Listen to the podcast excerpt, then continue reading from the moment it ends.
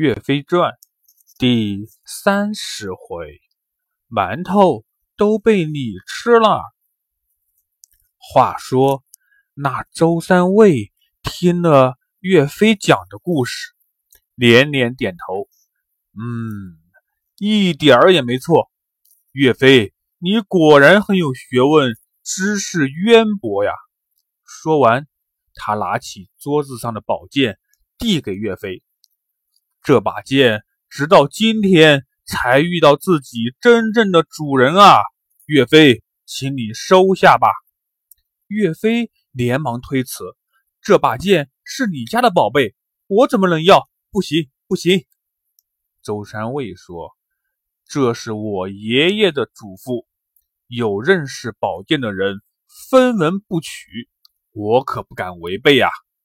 岳飞再三的推辞。后来没有办法，只好收下。感谢过周山卫后，岳飞五兄弟起身告辞，又去外面转了一圈大家每人都买了一把宝剑，回到客栈。天色已经很晚了，客栈老板江镇子为岳飞他们准备了饭菜。岳飞说：“老板。”明天是考试的大日子，我们要早点去考场，还要麻烦你明天帮我们做点好吃的。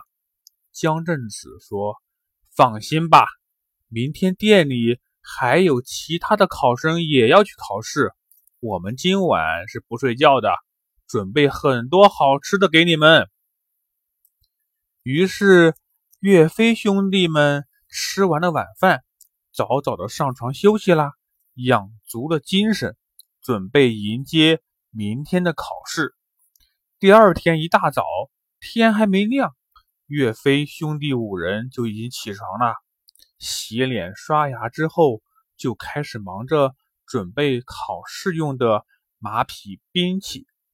你看那汤怀，白袍银甲，腰间插着剑带弯弓；张显呢？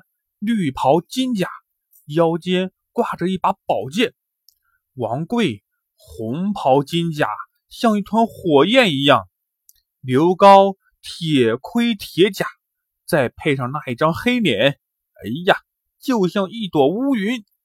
只有岳飞还是以前考试时穿的那件旧战袍，但是也洗得干干净净，穿的是整整齐齐。兄弟五人准备好后，在客栈门口一起上马。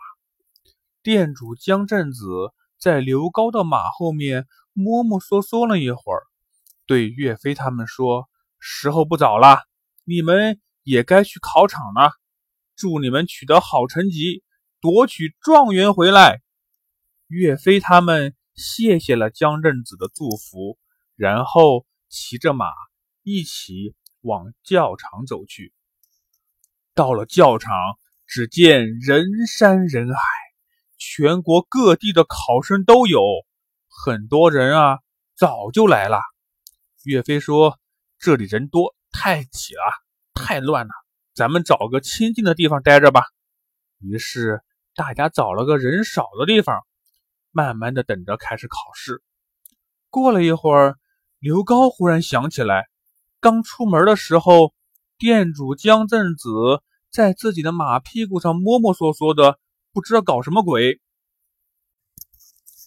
刘高就往马屁股上一看，原来啊，自己的马鞍后面多了一个口袋，伸手往里一摸，嘿嘿，原来是有十几个馒头挂在那里。馒头里还加了很多牛肉呢，原来是江镇子怕岳飞他们起得早会饿，给他们当点心的。刘高一看，这个不错，但是一会儿比武就开始了，没时间吃了，不如啊，我现在就把它吃了吧，也省得马背着它重得慌。于是刘高把这十几个馒头拿出来。不一会儿就吃了个干干净净。没想到过了一会儿，王贵说：“刘兄弟，我们肚子饿了，江镇子送了我们一些馒头牛肉，你拿出来，大家一起分着吃了吧。”刘高的眼睛瞪得溜圆：“怎么，你们没有啊？”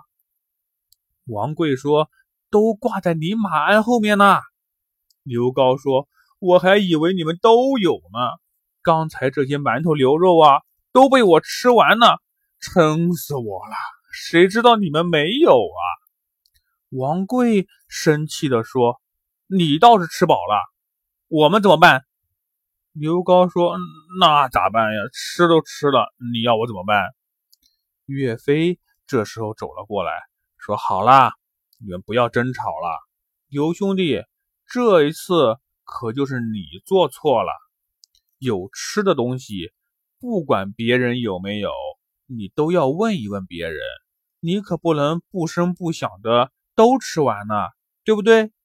刘高惭愧地说：“我知道了，下回不会这样了。”几个人正说着话呢，忽然听见人群里有人问：“岳飞在这里吗？”到底是谁来找岳飞了呀？小朋友们，咱们下回。再说。